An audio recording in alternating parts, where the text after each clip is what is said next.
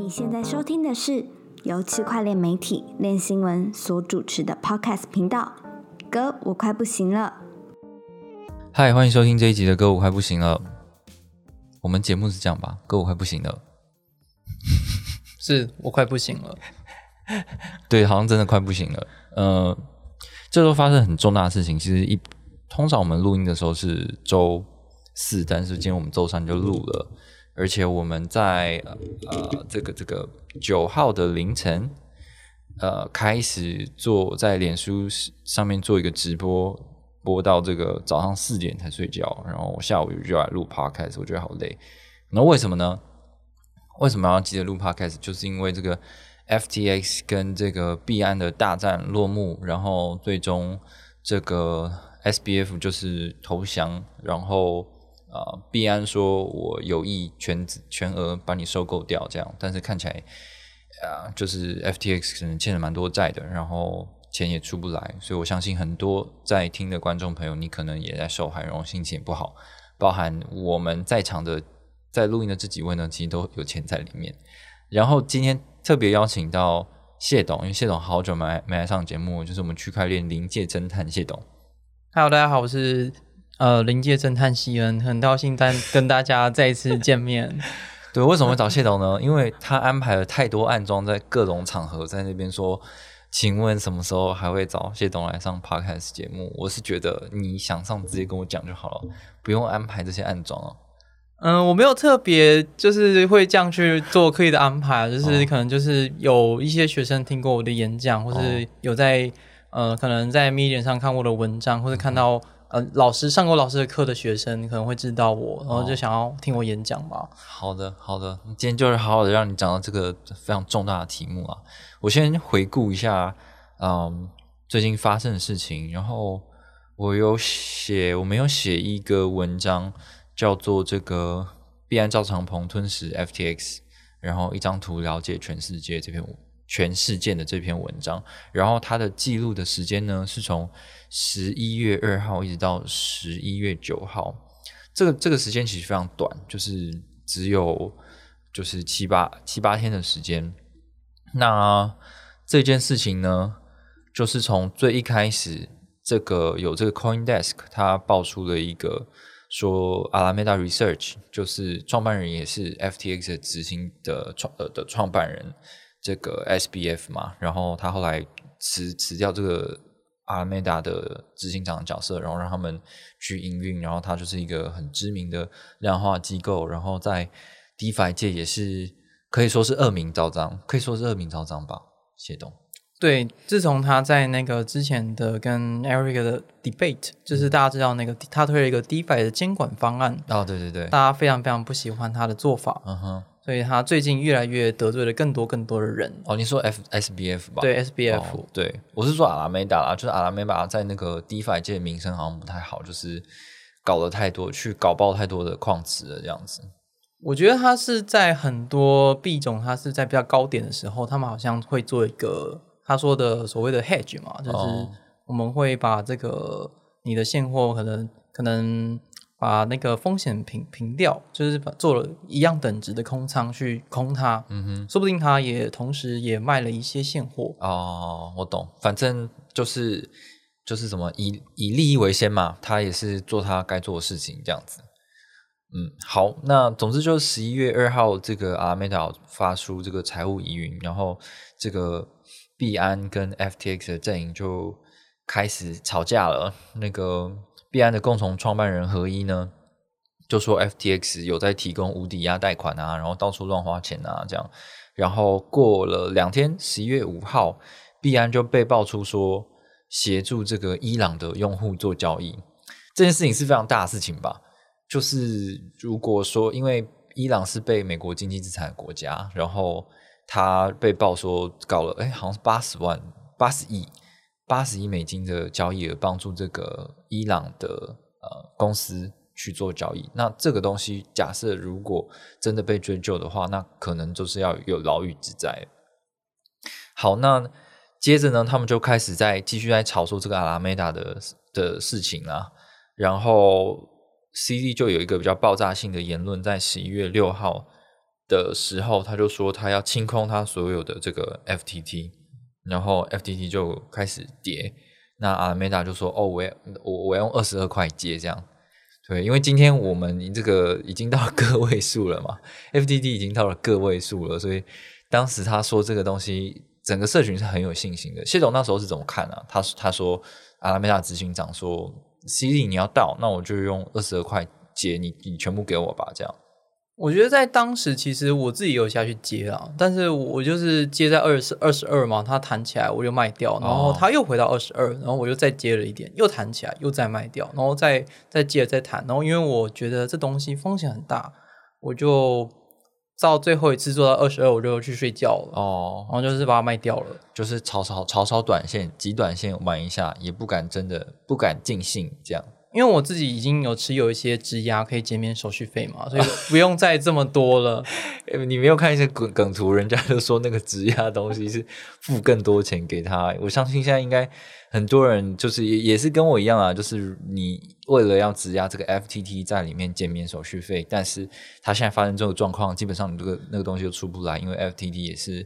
你要解解除质押的话，也要好几天的时间。对，它需要大概我记得是十五天，是不是？还是三十天？哇，两周，两周。我们的那个维尼电信文小老师维尼做两周，他目前也是，他今天整个心情非常不好，因为会卡了一笔钱在里面。对，好的，呃，好，那当时就是发生这个事情啦。可是啊，看起来这个 FTT 的价格还是没有被守住，然后 S SBF 也开始有一些开始求和的动作，就他讲的一个。很经典的名言叫做“这个 make love no war”，就是跟这个 彼岸讲说，当然他还有说 make love，然后 build 就是 and and build 这样，就是反正 and build blockchain 之类的，反正他就是希望说，哦，我们产业是呃共共存共荣啊，我们不要打仗啊，我们就是一起让这个产业更好这样。那接下来就是一个比较匪夷所思的事情发生了，就是。呃，CD 首先是承认说他有啊移动他们持有的这个 FTT，当时是大概是五点八亿美金价值的这个 FTT，然后呢，他说他把这个 FTT 卖掉是为了风险管理，他他这么说说基本上就是在说你这个 FTT 是一个高风险资产啊，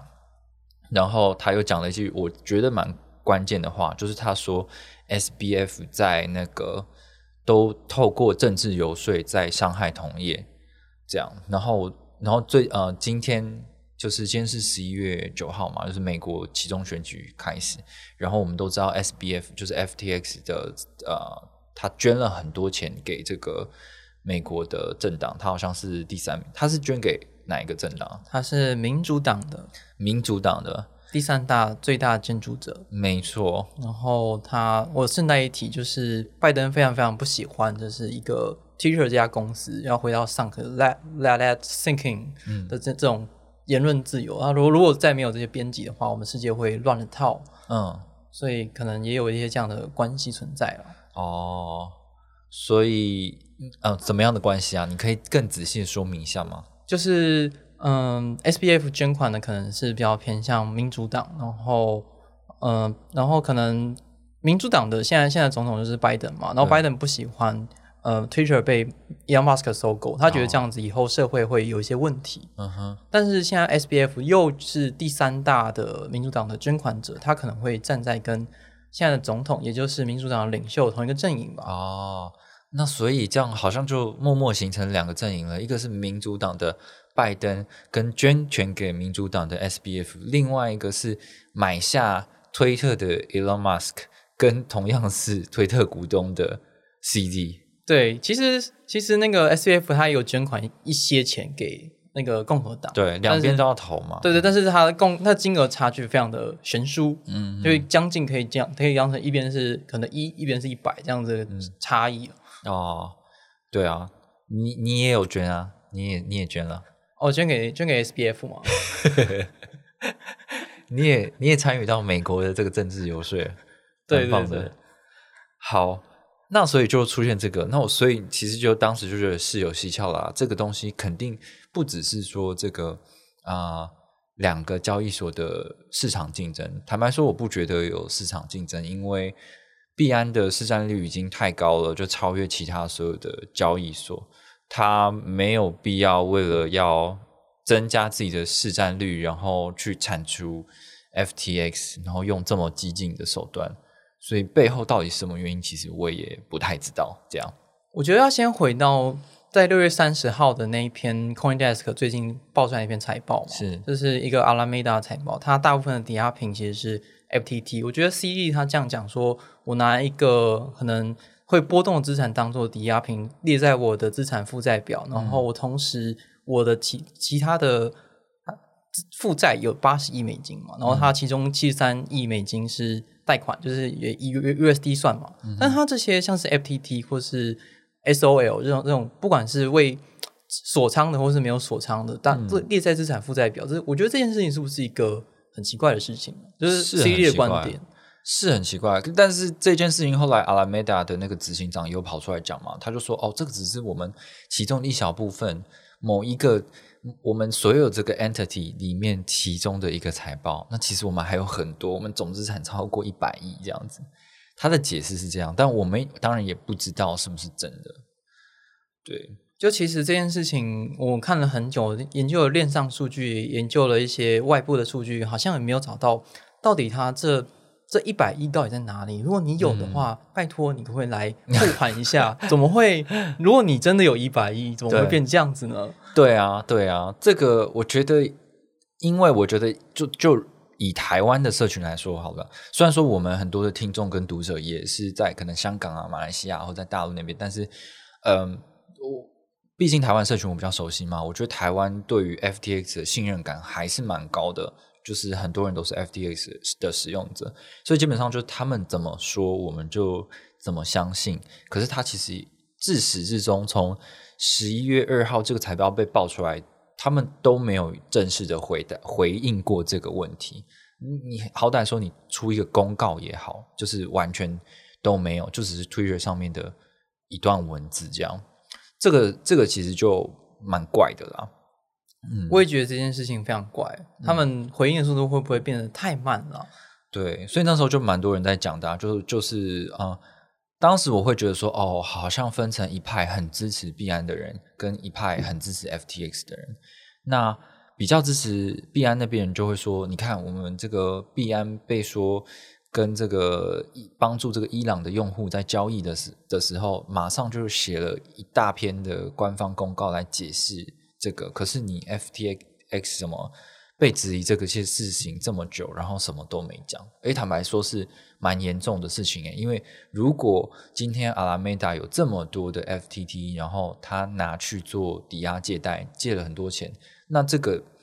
借他钱的人到底是谁？那当初我觉得，当初大家都觉得最有可能的就是他抵押给 FTX 嘛，然后借 FTX 里面的钱出来，这个是一个最糟的剧本啊。嗯，就是等于是你左手借左手借一个没有用的币给右手，然后再把这个交易所里面的钱拿出来拿去用，这个是最不好的一个剧本。那这件事情到底是不是真的，我们至今都不知道。我就我们找网络上找的资料，也没有办法去证实这件事情啊。对，就是我们只能用价格来去证实这件事 情。对啊，价格就是就是我们知道上上次在那个 Luna 事件，不是因为三箭资本的关系，对然后有一个暴雷事件嘛？是那当那当时是不是它能够就是 FTS 能够存活下来，是不是因为它就是靠这一笔嗯 FTT，然后拿去当很大量的担保，借了一大屁股钱，它才 too big to fail，就是他就用这一笔当做应急把它撑过来了。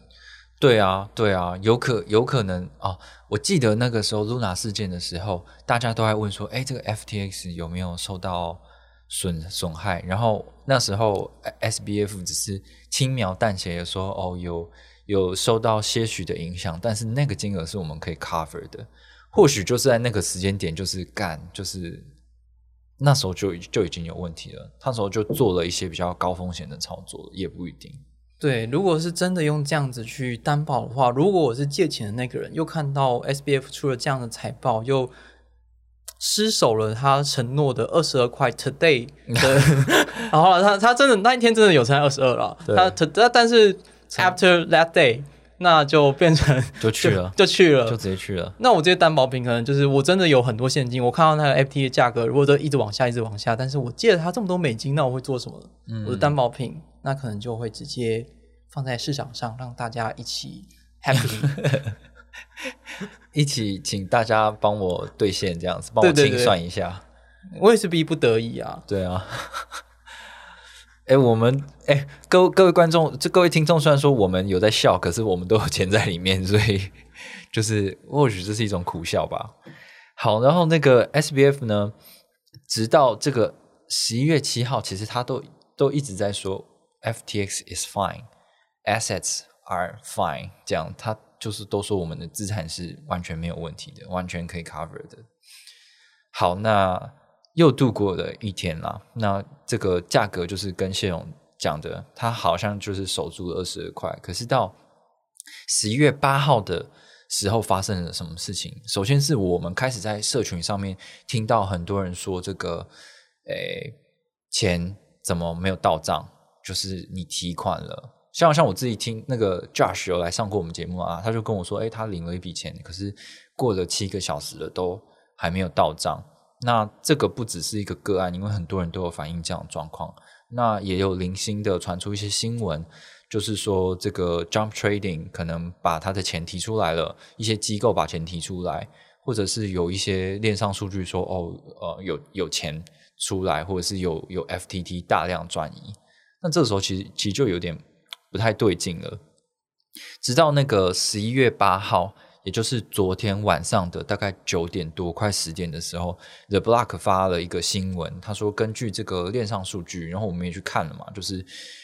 呃 FTX 的那个出金的链上出金的那个地址呢，已经有三个小时，将近三个小时没有转出的记录了。那大家就在想说，哎，那 FTX 是不是完全暂停出金了？那时候谢董注意到这个消息吗？哎、我也有注意到、哎，嗯，但其实我自己有尝试，就是就是发个可能十美金，然后到我就是走那个 USDT 啊，然后就是发到另外一个交易所，是 H 就成功了。哦，然后我就想说，哦，那应该没事吧？哦想不到想不到，是不是我发的太少，做做测试？对，嗯，我听了蛮多的读者是至少都有一万块美金以上，然后他们就他们就受到了蛮多的延迟，可能因为那时候我们写新闻的时候是大概晚上十点多，可是他们是中午的时候去发起这个交易的。嗯，有的人有过，有的人没有过，所以那时候还不太确定。但可是可以知道是说，这个他们可能真的很紧张了，而且 SBF 也没有再发言，表示可能真的。当时我就觉得他们可能就在筹钱吧，可是是没有想到说后来的状况是这样子啊。嗯，好，那这个事情就一直延续下去。那这个 FT FTX 的这个 FTT 呢，也是还还起起伏伏，起起伏伏，有点不太确定这是什么状况。那在这个十一月九号，就是过了十二点，过了三分钟之后，SBF 就说我跟币安达成了一个叫做 strategic 呃 transaction 这个字我还是第一次看到，什么叫做策略交 交易，就是有点不太知道是什么意思。就是在我们还都不太知道是什么意思的时候呢，过了六分钟，这个十二点零九分，C 币安的创办人赵长鹏就发文了，他说，呃，他们下午的时候跟这个跟这个 FTX 达成了一些协议，然后就是帮助它的流动性，然后他可这个币安可能会全额的去收购 FTX。对，那这个时候就哇哦，那大家就说，那那你这个 SBF，你你讲的意思就是币安来承接，帮你扛债，然后他可能会把你收购喽。然后那时候我我们马上发了这个新闻，我遇到第一个状况，当然就是啊、，BNB 往上涨，然后 FTT 也往上涨，连比特币也往上涨，突破了两万，这样是它维持了一段的，好像看起来欣欣向荣的这个迹象啦。然后我就想说，干，我就开直播，我就没管了。但是我没管了之后呢，就开始一直往下跌，就是今天的凌晨嘛。对对对，其实，在那个时候呢，我们在第一，我在第一个时间发现这件事情的时候，就想到了，嗯，好像美国有一个反托拉斯法，哦，就是等一下他们会不会就是这样收购之后，你你看之前的伊朗事件，那是那 FTS 后面的股东如果发现了这件事情，他一旦注意到，他可能会做一些采取一些必要的行动。嗯哼，哦，对，毕竟这个呃，FTX 还是一个蛮美国体系的公司，即便它里面有蛮多员工都是华人的，可是呃，老板是美国人嘛，然后他们也在美国有很多的政治政治活动，然后有很多的合作都在美国，呃，所以的确他们应该也是蛮怕美国监管的。有有一段时间，我记得是大家都说这个 FTX 好像不能出境，可是 FTX US 是可以出境的。那这个其实就蛮明显的，因为既然 FTX US 是一个受美国监管的交易所的话，它必须要保证它的这个金流是可以一直一直出去，一直出去，然后给这些用户，不然它就差赛了。这个美国监管机构第一个就找上门，先去，反正我先搞 FTX US 再说，对啊，即便这个 SBF 有说我这个 FTX.com 跟 FTX US 是两个独立的公司。他们当然有做一些风险的切割啦，可是不管怎么样，我觉得 F B S B F 都躲不掉这个事情。我也觉得，就是这件事情，它其实就是两间公司一边让一边不能提，一边又可以提的这样的做法，真是蛮争议的。对啊，你是不是把我的钱拿去给美国的用户啊？很机车哎，那个牺牲全世界那个用户的金流呢，去支持美国。对啊，对啊。呃，当然他一定会说哦，我们两边的账是独立的啦。可是你要怎么证实这件事情呢？你连你有没有这个资不抵债 （insolvent） 你都没办法证实了，那你要怎么跟我说你这个 FTX 跟 FTX US 是完全分开的？就好像真的也很难去切分呢。嗯，所以所以这个这个谢董，你那时候呃。你你是都是怎么反应啊？我们昨天其实开直播的时候，呃，大家如果没有看到这个直播，可以到练新闻的脸书上面再去看。其实这个进行蛮长的，大概三个小时左右。然后我们就邀了很多人来，然后一起聊一下可能跟监管有关系的问题啊，跟币价有关系的问题。然后我们一起同步见证了这个 FTT 由两位数变成呃个位数的这个这个实况了。然后也是蛮惨的。那时候，那个那个谢董在做什么呀？其实我看到最晚晚上的时候，看到他们哦，他们已经和解了。我想说啊，没事，戏都演完了，那应该就是会再上去吧？应该不会到这么这么糟糕的状况吧？想不到隔了几个小时，在凌晨三点多的时候发悲剧的发生。嗯哼，不知道到底发生了什么什么事情，然后就崩了，然后就崩了，大崩一场。好，那嗯，总而言之，到目前我们今天看到这些事情，就是好，它 FTX 就是看起来就是跨赛了，然后这个 FTX 也传传写信给他的这些投资人说，哦，他会努力的保护用户啊，然后保护这个产业，然后他他觉得他可以做得更好，这样，嗯。反正大家下台一鞠躬的时候，基本上都还是会讲一些这个这个话啦。然后我只是觉得有点讽刺，因为前一阵子这个 Luna 的事件跟这个三件资本事件，FTX 好像这个在当一个救世主一样，有什么破产公司，我就把它捡起来，然后说：“哎，你的债我扛，我很有钱，我没问题。”结果诶，没有过多久，怎么自己是那个 破产的角色？这个。这个这个这个谢董有想到他会有这个资不抵债的一天吗？嗯，其实我在它发生之前，大概这周吧，我就开始注意到上周，上周其实就已经开始发现这件事情了，就已经看到一些我在研究一些比较偏向链上抵押的这种协议啊，然后去查一下，哎，这是阿拉米达，其实在不同的就是无抵押借款的这种东西，像 TrueFi 啊，或者是在这种 Clean Clean Pool 这种这种。这种无无抵押的平台啊，它其实借了可能几百万个美金，Amber 有上去借，像像今天 Amber 它也也被质疑说可能会不会有资不抵押的问题，对，然后 Amber 就发了一个 Twitter 说，哦，我们在那个 c r a n p o 里面没有。哦。哎，可是他在 Maple 里面有啊，哦。七百万美金。哦，现在抽现在还了吗？啊，还没还。哎呀，就是他他在 Twitter 上就说啊，我这边还了，但是他真正借多少钱这件事情，其实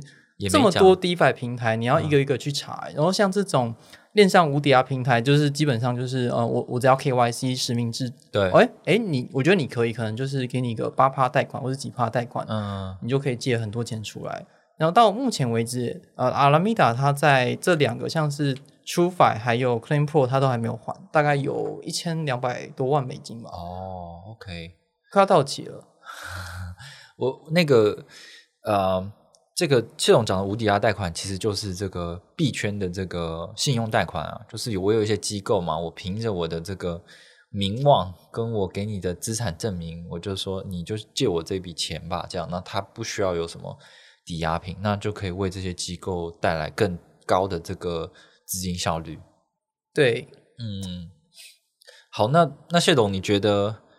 这件事情，因为你刚才讲到 Amber 嘛，那你觉得呃，FTX 的这些 FTX 跟阿拉梅达这些债务的问题，会影响到的可能币种或生态系会有哪些啊？我觉得有很多诶，就像是最近的 Apto 好了，App App Apto 也是，嗯。就是也也是 SBF 他们领头的嘛，然后还有很多其他的不同的代币啊，像是它有 Bit 啊，就是 BitDAO 大家应该知知道道，，但 Bit 到就我们的读者好像都不太担心，因为都说 Bit BIT 已经跌了九成了，所以也不是很担心。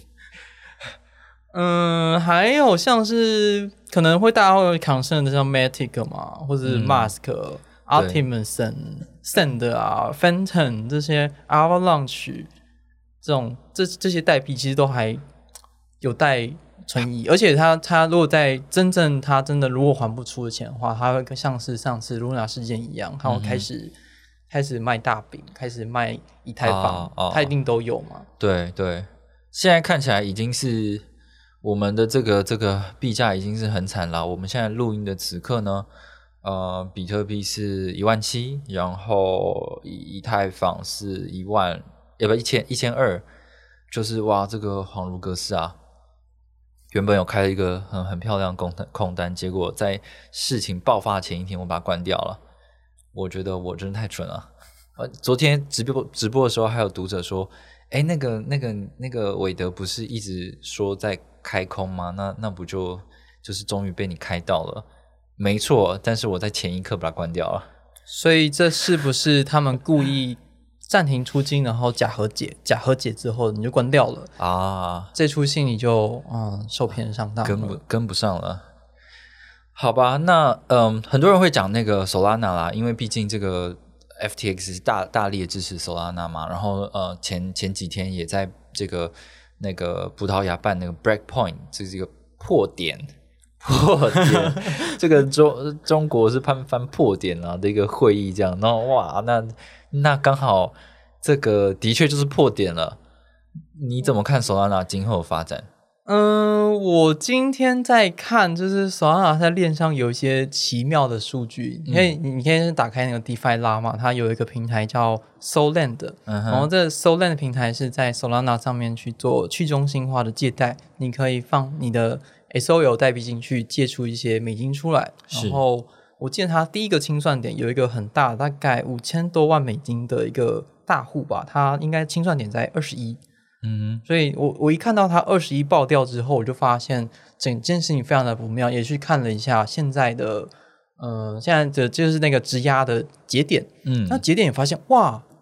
三大概是它是三亿多的价值吧，三三三亿多价值的 SO 它也开始解锁了。哦，就大家大家如果去查链上会发现，最近那个 Solana 链上它的 validator success 的 rate，、就是我验证成功嗯成功验证的，成功嗯验证成功率忽然大幅的下降，比起过去的几天，哦，就好像就是这群人忽然都不想验证了。不想验证了，不知道为什么。哎，这个也是跟这个 BSC 学的、啊，我不想要让不喜不喜欢交易发生的时候，我直接关机了。哎，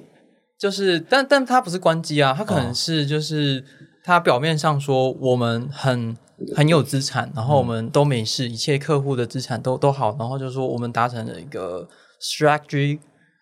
transaction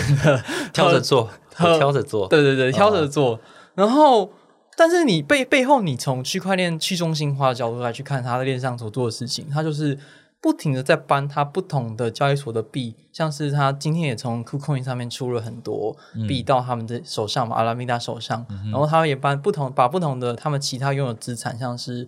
RNDR 吧，像这种三 D 渲染技术的 block 哦，你那天才问我，你现在就立刻学起来了，讲讲这么这么溜，对我有看到他资产表上有，然后我就哇，哎，我就观察，哎，果然是那个币跌了很多，他们是不是真的手头非常紧缩，render network，对 render R network N R N D R 这样子，好像还他手上还有 Chili，就是最近的失足币，它有很哦。蛮有一个分量，但是不确定是多，不确定会不会造成多大的影响。这个大家可以自己再去链上数据，就是去查一下，就是 Solen 它它里面有多是 Solen 嘛，对不对？Solen 里面有多少的这个 CHD？嗯，不是不是，是在 Solen 是借，但是嗯。阿拉米达它那边是它的啊，Alameda 的它的链上传输，OK，就是 Solan 是它在上面借很多，嗯，可能是在 Solana 上面的 USDC 吧，然后它用 Sol 当做抵押品。啊，就是有很多清算价格，然后我们就看它清算价格是从二十一块最大，如果二十一块突破之后，会有一个超级大的卖压，之后之后我就看到链上数据这些已经开始解锁，然后后面其实还有一些小的，像是十一块啊、九块啊、十七块，刚、现在刚刚已经也突破了十七块，会大概都清算完了，最最后一关记得是九块，哦哦，好的好的，现在此刻这个是现在十七块嘛，然后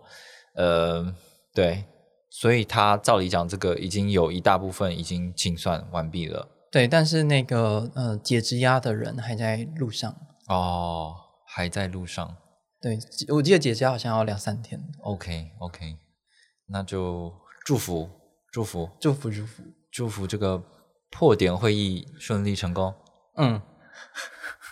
好的，那那你觉得这个呃，因为很多人都期待说这个新兴公链可能 Aptos 啊、税啊，他们这些背后的团队其实都有被啊、呃就是 FTX 的相关的投资部门去投资嘛？你觉得这会影响到他们的发展吗？我觉得会耶，就是其实 FTS 跟 Alameda 是切开的，我要先先讲一下，然后嗯。FTS 跟 FTX Venture 也是切开的，是。然后他们我看他们最近几轮是投了二点八 billion 嘛，就是两百八十亿美金，嗯哼。就是他们，我觉得他们会有一些错误的配置问题，嗯。就是他这些应该都是可能是有一种七年锁仓啊、现金解锁的这种这种架构去投，而且他哦手上可能真的有像他说他超过一百亿，但是这超过一百亿可能都投在这些 Sui 啊、BlockFi 啊、Apto 啊、Helium 这些，或是 Circle 这些，他或是 Near 这这些 protocol 里面，但是他他们没有办法拿出来，哼，哦，它是一个我要很长期的东西，它它其实是一个这个这个，它其实是一个呃这个凭证在那边而已，就是你有股权的凭证这样子。可是他现在他们拥有这个东西，呃，也有可能会被清算掉吧，被交当当做是一部分的资产交易掉，只是对不知道它它会影响多大这样。我觉得有两个，就是你不能把那个股权跟那个币，就是它是两种东西，嗯它可能两两种都有。OK，对它，它只是币可能是解锁的时间比较少，要流流动性比较高，肯定是币嘛。嗯嗯的确是。就这这两个，我觉得我们台湾有一个 KOL 啊，就一直分不清楚这个东西。谁？但是他谁他最近出国了，他他是嗯有一个嗯，就是我我就不讲他的名字了。哦，好的好的，就是他刚他刚出国，他有一个哦很大的群，就是在 FTX 上，嗯，好，我知道了。好就，是他的这个有点概念有点搞不清楚，就是就是股股权归股权，我觉得 token 归 token，对，算没错，它是两个的两个东西。就算 token 跌到零，那股权还是有有 value。对啊，股权还是有它的价值。对对对，呃，我记得这个三箭资本其实他们当初也有这样东西嘛，他他也投了蛮多的这个 project，然后他投也是有股权跟币权。那币权的话，当然是呃，如果它是流通的话，或者是它被锁仓的话，就是它可以被清算掉。那股权的价值的话，其实我们也不会不会是在公开市场上我知道它的股权价值是多少这样子。对，然后我记得谢董好像是不是也有跟我讨论过一个事情，就是其实这个 Aptos 的早期的那个投资三件也是有投，哎，对他有投，对啊，嗯啊，他也是对啊啊，Aptos 也是风风光光，也是还好啊。哎，等一下，就是其实，在 Aptos 上币之后，然后它不是引引起了市场一个很大的风潮嘛？嗯，这风潮之后，大概我记得是从记得是六块、四块是六块，然后变成八块到九块、十块，嗯哼，然后现在掉到四点多块嘛。对，然后在这个过程当中呢，我会忽然发现电商数据发现那个三箭资本的那个钱包忽然忽然多了很多以太坊，就转转过去了。哇靠，不知道发生了哇何事，然后这个好像我记得价值大概一百多万美金吧，OK，叔叔你在卖币哦，你很机车哎，就是就是他的钱包已经被链上去发现他，哎哎，就是经过在 Apple 事件之后，他就有有一笔以太坊进账了。哦，我讲一个好笑的事情，就是昨天晚上这个事情爆发之后，然后那个有一个呃 Twitter 上面很有名的一个名人，就是 Kobe 嘛，然后 Kobe 就开了一个 Twitch 的直播，然后他就点名邀，就是邀那个阿拉梅达的那个前前执行长，然后他后来好像当做董事之类职位吧，然后还有邀那个那个苏祖，就是说他们两个问叫要他们两个上节目一起直播这样，结结果是当然没有出现啊，然后他们就是在那边跟他 Kobe 就跟他聊朋友聊天，然后后来是谁上线的？后来是那个都狂，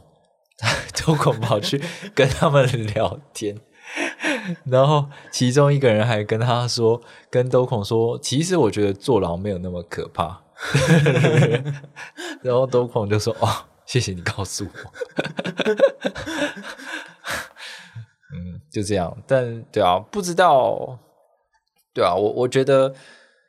现在就是资讯在爆炸，之后可能会有很多事情。我们我们其实也大各位各位听众，也不管你进入币圈多久，但如果你是今年才进入的话，至少你都经历了这个三箭资本跟 Luna 的这个事件，你都知道接下来会怎么发展。就是还有很多未爆弹会继续的爆炸这样子啦。我想问一下，嗯就是问那个坐牢那一位是谁啊？哎，我没有那个呃，他他应该也是一个有名的人啦，但是我没有仔细的去看呢、我今天还没有仔细的去看。哦，对我等一下可以传影片给你。好的，对，呃，好，刚才讲到说会有很多未爆弹，所以呃，其实现在已经有很多业者跑出来就是澄清了，像是 Tesla 就跑出来说，哦，我们这个不论是 FTX 或 a l m a 我们都没有相关的投资，这样。然后 Circle 也说都没有，跟我们都跟他们没有关系。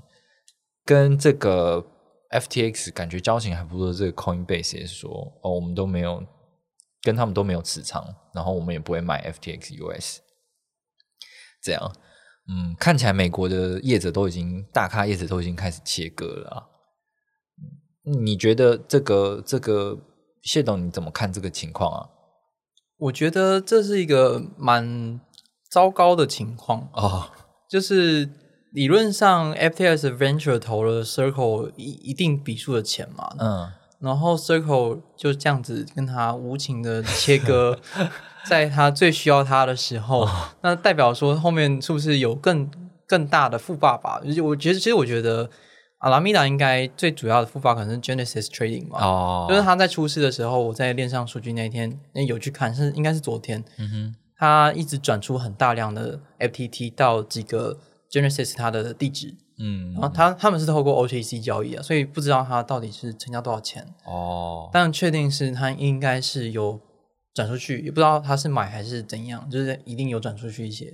对，然后他很很大量的存款也是放在 Genesis 那边。哦其实 Genesis 他他们在之前那个三件资本暴雷的时候，因为他他们做了一件事情，所以没有暴雷，因为他们必须要求有百分之八十的担保品，嗯哼，如果你不到百分之哦，八十，，他至少做了一点这个，对对对，所以我在怀疑是不是阿拉米达一定要放百分之八十，他借的钱到底是多少啊？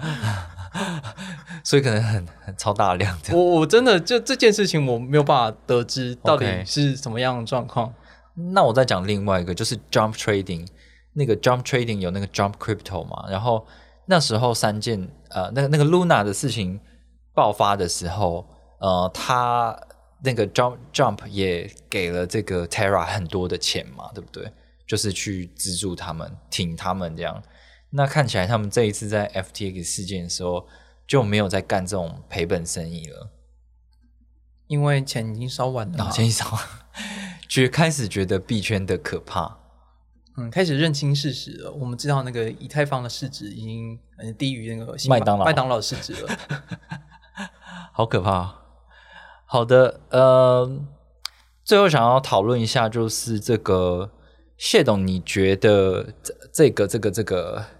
这个币安的这个做法到底是不是好的呀？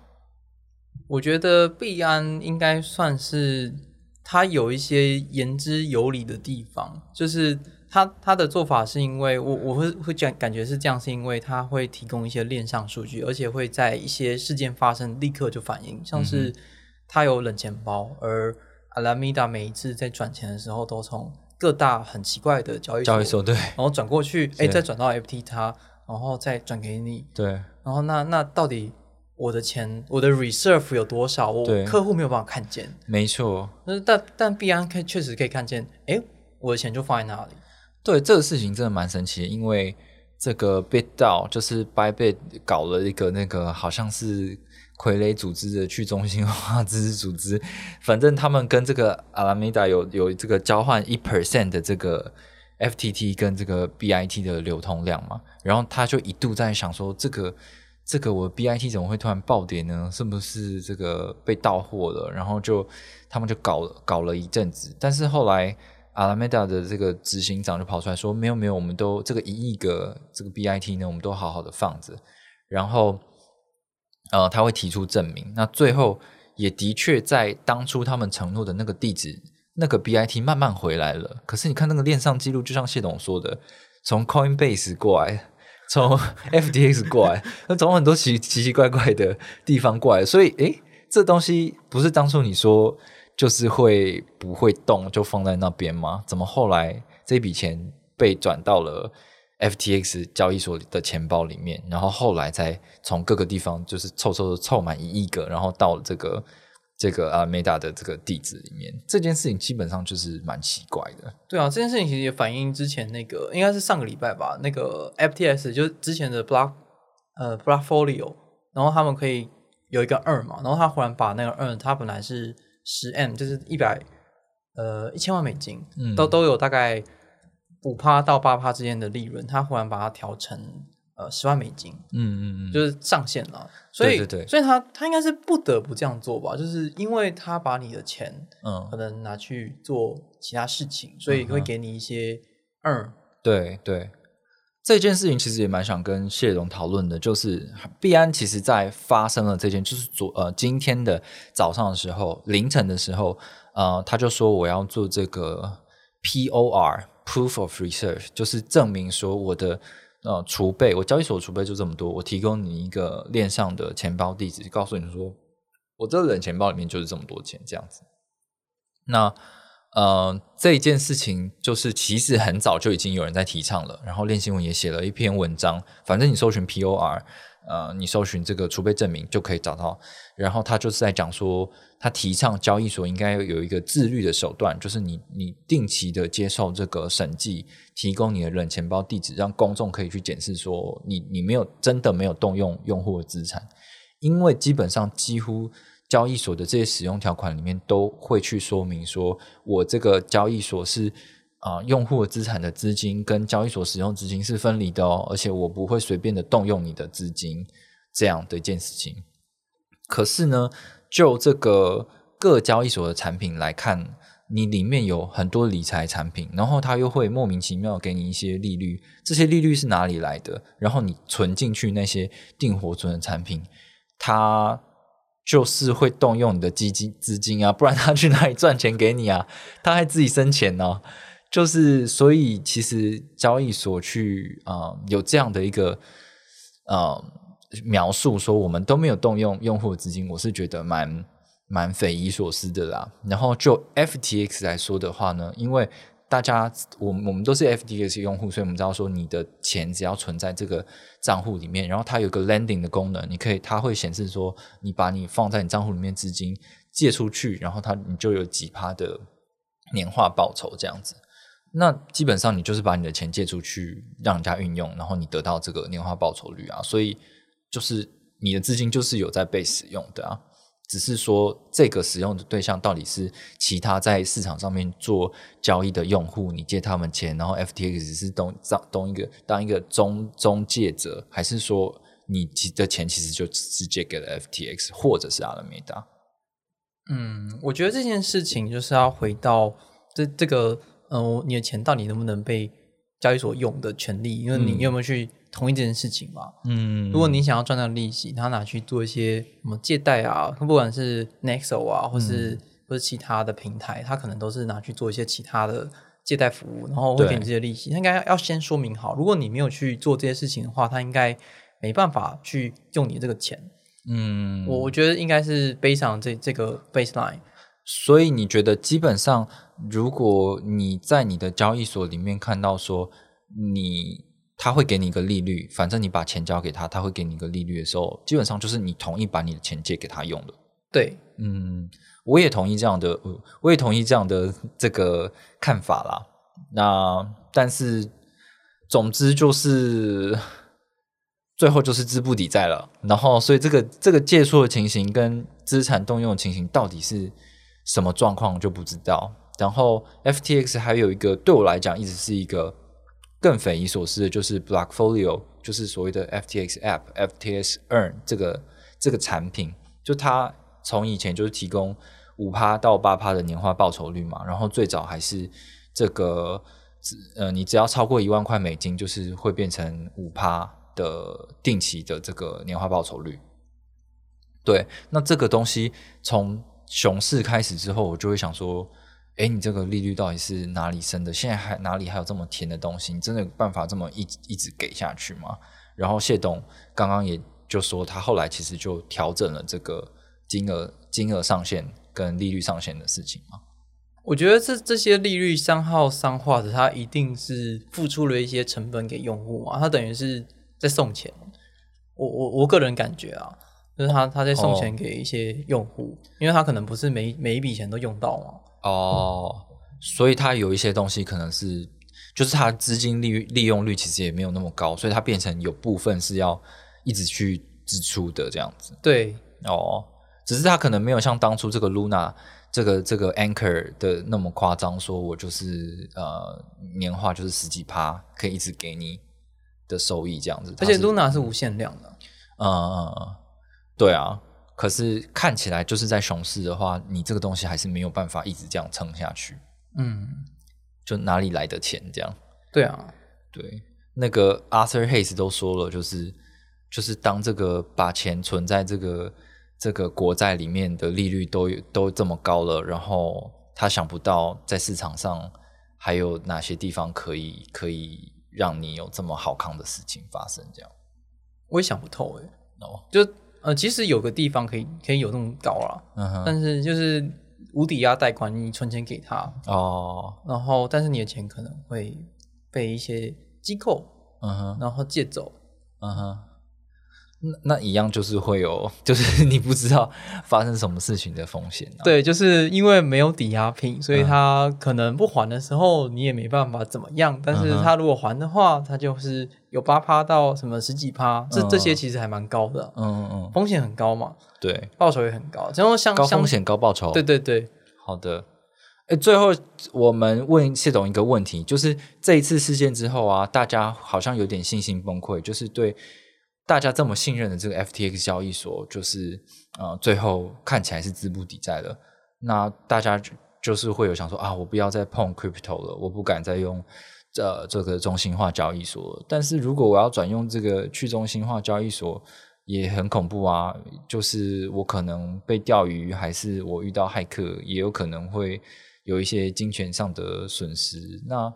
接下来大概大大家大家到底应该怎么做啊？我还可以继续相信交易所吗？我觉得就可以相信像是比较透明的交易所啊，它会提供一些的钱包啊。那现在就只剩币安呐，那币安就是寡占啦，就是大家也在说哦，它会不会因为就是垄断市场，然后被找麻烦这样？我觉得也也有可能啊，就是毕竟完璧归赵还是有风险的嘛。是的，是的。他承担了大家所有的业，那